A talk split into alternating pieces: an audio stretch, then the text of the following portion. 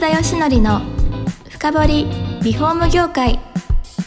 この番組は建築現場の業務効率化をサポートする施工管理アプリ段取りワーク。リフォーム事業のためのネットワーク。戦力。住宅会社のブランディングを支援する。ルームクリップ。公認家づくりパートナーの提供でお送りします。皆さんこんにちは。さあ今週も始まりました。福田義則の深掘りリフォーム業界。第79回目パーソナリティの福田義則です。今回も、えー、カラーデコの加藤さんに来ていただいてます。よろしくお願いいたします。よろしくお願いします。いやもう早くも3回目です。早いですね。ね一瞬ですねさっき終わった気しますね、ね。はい。はい、はい、あのー今回はやっぱり最後前回の時の最後の時に工務店とかリフォーム会社にも、さんにももっとき使っていただきたいと。いう話で実際にこれ視聴してる方もですねあのそういう方々が多いわけですよ。でなんかあの活用モデルとかこういうふうに利用してもらってるとかそこあたりの話ってちょっと聞いてもいいですか？はい。あのさっきあの2回目の時にお話ししたのが、はい、あのじ施工後の事例の写真にええこうインテリアを入れることによって、はい。まあ、じ自社のホームページとかに、まあ、施工写真が、まあ、きインテリア入りの、はい。まあ、状態でこうで出ることによってお客さんってやっぱりインテリアがあるのとないのとってあのクリック率が違うんですね。ああはい。はい。でまあ、そういったところで目立ったり、まあ、SNS とかでももちろんインテリアが入ってる方がいやいいですよね。そうですよね、はい。い、わゆるあのコンバージョン率ってやつですよね。そうですね。どれだけクリックしてくれたって、あのそのホームページに来てもらって、はい、そこの反応を変えるっていうのは施工事例とお客さんの声のこの2つだって言われてるんでそこがすごく良くなるところですね、はい、そうです。いやそりゃそうですよね。あの私もなんかあの雑誌とかで、はい。あの広告雑誌とかでお客さんのビフォーアフターみたいに載っててインテリアの微妙でなんかビフビフォーのままのインテリア使ってるやつがあるじゃないですかあれだいぶ微妙だと。そうせっかくいいものを作ってもはい。やっぱりこうなんでしょう仕上げ仕上げというかインテリアは仕上げだとイインテリアってスパイスだと思ってるんですよ。はい。でそこはやっぱりあるかないかで味って違うんですよね。いやそうですよはね、い、もっと良くなるっていうんですかね。えちなみにお客さんとかでなんかまあ古いインテリア入れちゃったよみたいな時にさすがに決して新しいインテリアとかって難しいんですか？それが消せるんですよ。え？まあ写真を送っていただければあ。不要なものは消せます。例えば人手もあったりとか、はい映っちゃいけない車もそうですし、はいまあ、片付けられてないものもあったりもすればまあ、例えばせ施工現,、現場の写真だったって言ってまだこういろんなものが施工の材料みたいなのが残ってたっていう,、場合でもそれを一回消して家具を入れることができます。できるんですね。え入れそないでもいいんですけど入れないこともできるんですけど、まあ、せっかくなのでインテリアは入れてほしいです、そうですよね。じゃあいらないもの消してきれいにしてと。えちなみにそれいくらなんでしたっけ？えっと消す場合は、はい。えーまあ、7,000円ぐらいからですね1枚。あなるほど、はい。消してそこにプラスでまたご5000 5980円かかるのでっていはい。い、やそれでもですよ。それでも1万円ちょいだ。そうですよ。1万円台ではできます。あとあの、リフォームする前でも大丈夫ですよ。あスケルトンのの写真を送ってもらってそこにこういうふうにリフォームできますよっていう事例写真も作ることができるのではい。あの、まあ、自社の広告にももちろん使ってもらえますし、はい。お客様にもこのリフォームしたらこうなりますよっていう姿を見せることができます。なるほど。それも1万円ぐらいですね。あそうなんですね、い、やーただ今の話聞いてるとですよ。お客さんにこういうふうにインテリア入れるとできるんですよって言ってリフォーム会社が工務店インテリア販売もやりたいみたいな声が結構出ると思うんですけどそういったものってできたりするんですか？インテリアももし気に入っていただければ、もうはい CG のインテリ家具っていうのは購入できる家具で作るっていうのももできるので、はい。あの私たちがご提供できます。なので卸価格でご提供して、まあ、それをお客様に販売したりとか逆に私たちがインテリアコーディネートを請け負って、はい。まあ、あの工務店さんにはそのインテリアの一部をバックしたりとか、まあ、そういったお取り組みをしている会社さんもあります。なるほど。いやーでも先日ですねあのクックパッドさんの,、はい。あの住まいに関する調査データが出たんで、ええ。それ結構見てたんですけど、はい。コロナでやっぱり暮らしをなんか家って休むとこだったんだけど楽しむとこに変わってきたと長くこうねその家にいるようになってその時インテリアってめちゃくちゃ重要ですよね。面白いデータですね。本当に重要ですし、はいはい、やっぱ世の中そう変わってきたんですねい。やそうあのしっかり書いてありますからあの送りましょうか。あ、ぜひぜひもうもう私の読み通りじゃないですか、ね。いやそうするとですよ加藤さんがやってることってなんかすごい重要性が増してくるのかなと。家をどうこう楽しむかためにこう部屋の中をこう変えていくってことですよね。そうです。もう本当に、あのそれを普及させていきたいと思ってこの会社も作ってますし、はい。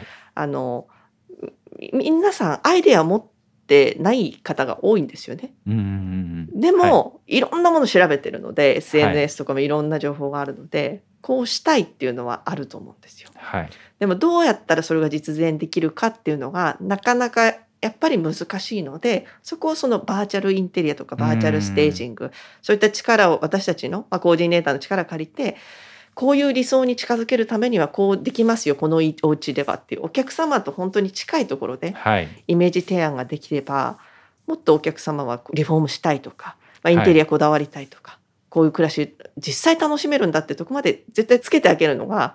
やっていきたいところなので私たちはバーチャルからリアルまでっていうリアルにもこだわりがあるんですよね。なるほど。具体的にお客さんがですよ。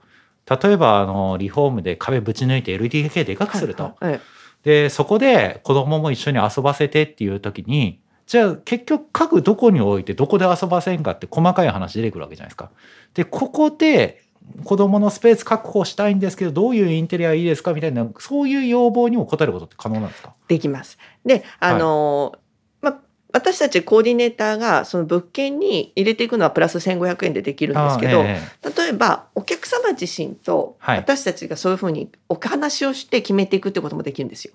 えはいはい。あのはいこうまあ、今最近多いのが、まあ、はいそうやって子供ができて生まれたばかりどこええにこう家具を置いたらいいかとか、はい。まあ、収納をどうしようとか、まあ、そういったものもあのコーディネーターと一対一で話し合いなががら家具を決めたりとか、まあ、ここの家具が、まあ、こういう機能があっておすすめですよまでちゃんと落とし込みできたりとかもするので。なるほど、はい。い、や例えばですよ。子供できて小さいおもちゃたくさんできるわけじゃないですかこれでも押し入れに入らないしでもちょっとかっこいいなんか入れるもの欲しいなみたいな。そんなのとかもできるってこと？できますし、まあ、いくつかこう商品提案をさせてもらって、まあ、実際それをバーチャル上で入れてみるとか、はい。まあ、そういったあの使い方をやっていただけるお客様もいますし。いやいいですね。いやだってあのリフォームでずっと困りごとで解決できてるの一つ収納ですよ、うん。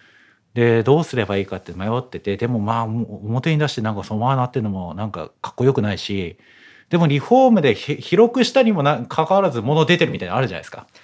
これインテリアでね解決できますよね。そうですね、ええ。なのでそのリフォームプラスインテリアではい。あのこう例えば子供も成長していくと変わっていくじゃないですか。はい。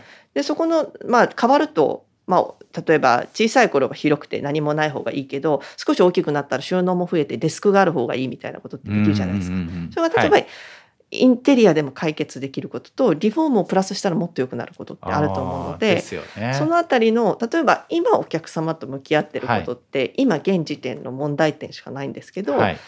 ずっと多分これから付き合っていくっていうのは皆さん工務店の方とかにとって大事なことだと思うんですよ。うんうんうんでそこで、まあ、インテリアとか私たちのバーチャルの力を借りてその先々までのはい。提案マット、まあ、お客様が帰ってきちんと帰ってくるようにまでをフォローしてあげられるような,、はい。なんか取り組みは一緒にできたらいいなとはなんとなく思ってます。確かにそれいいですね。そのリフォーム後に子供大きくなったら部屋こうしましょう。家具、はい。机を置いてとか、その画像も作れるってことですよね。そうそうですそうです。だから今の売り上げってはい。あの工務店さんもちろん今が大事かもしれないですけど、先々3年後5年後っていうところもはい。きちんと私はビジュアルとで提案してあげるとその先にまた帰ってきてくれるんじゃないかなと思うんですいよね。やそうですね。いや意外と最初はなんか子供小さいから間仕切りなしにして作るとかあるじゃないですか。結局間仕切り作らずみたいな時あるじゃないですか。はい。だから作ってあげてどう変わるかっていうのを写真で見せておけばいいってことですよね。そうですいやそれは必要ですね。必要だと思いますしこれからどんどんどんどん人口が減っていくので、はい。お客様一人一人に向き合うっていうのがすごく大切なことになってくると思うんですよ。はい。で提案の機会っていうのをその時その時じゃなくてはい。今をもう先を見てきちんとこう提案をしてあげる、はい。家づくりっていうのをしてあげる。今売り上げにならないかもしれないけど3年後5年の売り上げ売り上げをはい。見て、こうやお客様と一緒に取り組んでいくっていうことっていうのをこうやっていけるような、まあ、私たちも仕組みを作ったりとかサービス作ったりとかはい。したいなと思ってるところです。いやそれすごいニーズあると思うんですけどね。えまだそんな来てないんですか？まだ来てないです。いやこれ早いもん勝ちですよこれ聞いてる方ちょっと。早いもん勝ちです。なのでなんかこう一緒に逆に言えば 私たちもまだスタートアップではい。これからいろんなサービスを作っていきたいと思ってるのではい。一緒にこうそういったところを取り組んでいけるような会社様募集してます。あそうですか、、はい。やでもあのー結局ハウスメーカーさんって意外とリフォーム取れてるんですよ。